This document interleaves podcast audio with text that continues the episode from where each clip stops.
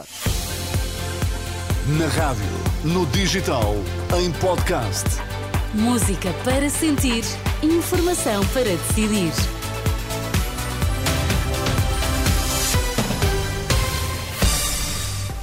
Vamos às notícias das quatro. A edição é agora do Miguel Coelho. Boa tarde, Miguel. Olá, Sónia. Boa tarde. Quais são os temas em destaque? O Presidente da Conferência Episcopal vai receber eh, vítimas eh, de abusos eh, sexuais na Igreja. Carlos Moedas repudia o que classifica de atentado contra o edifício da Câmara de Lisboa. Notícias às quatro na Renascença. Informação para decidir com Miguel Coelho.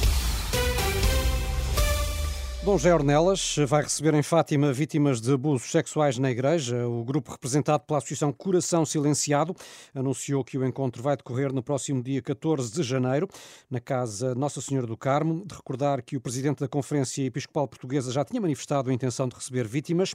Contactada pela Renascença, a porta-voz da Conferência Episcopal confirma os contactos com a Associação e que 14 de janeiro foi de facto uma das datas propostas.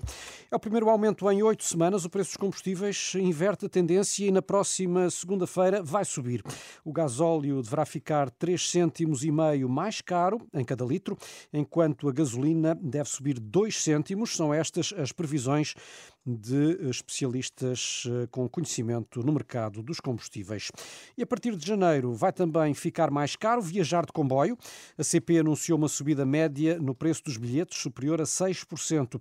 Viajar de Alfa Pendular entre Lisboa e Porto, em segunda classe, por exemplo, passa a custar quase 34 euros, são mais cerca de 2 euros do que acontece atualmente. Já o valor das assinaturas e dos passos não vai sofrer qualquer alteração em janeiro.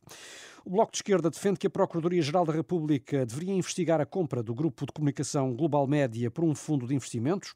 À margem de uma visita à redação do Jornal de Notícias e do Jogo, Mariana Mortágua criticou ainda a atuação da entidade reguladora da comunicação social. Já houve vários casos em que o regulador disse que havia dúvidas sobre a propriedade dos órgãos de comunicação social e acabou sempre por aprovar todas as operações sem que se saiba quem são os donos e são, quais são as intenções uh, dos maiores grupos de comunicação social.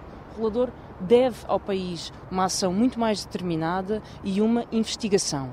E eu arrisco-me até a dizer que a Procuradoria-Geral da República também deveria investigar este negócio, porque há contornos em todo este negócio com a Global Média, na passagem da propriedade, com este fundo que ninguém conhece, que são um caso de polícia.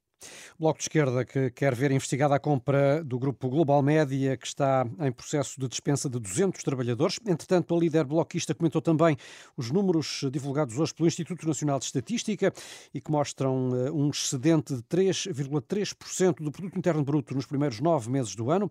Mortágua sublinha que este excedente tem como reverso a falta de investimento do Estado em áreas como a educação ou a saúde.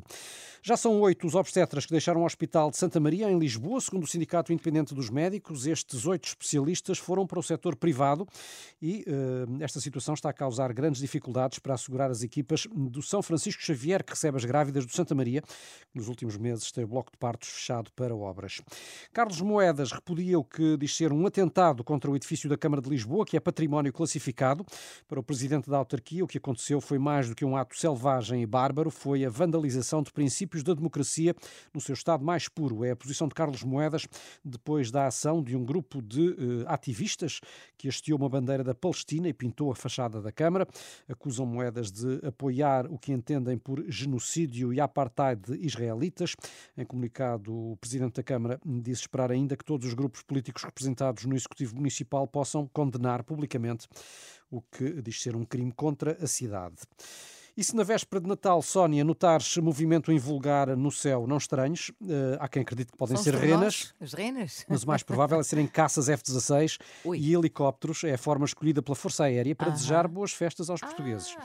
Uma parelha de F-16 e também helicópteros Koala e Merlin vão sobrevoar várias regiões do país, desde o Algarve até ao Minho, durante o dia 24. Olha, eu ainda assim preferia renas.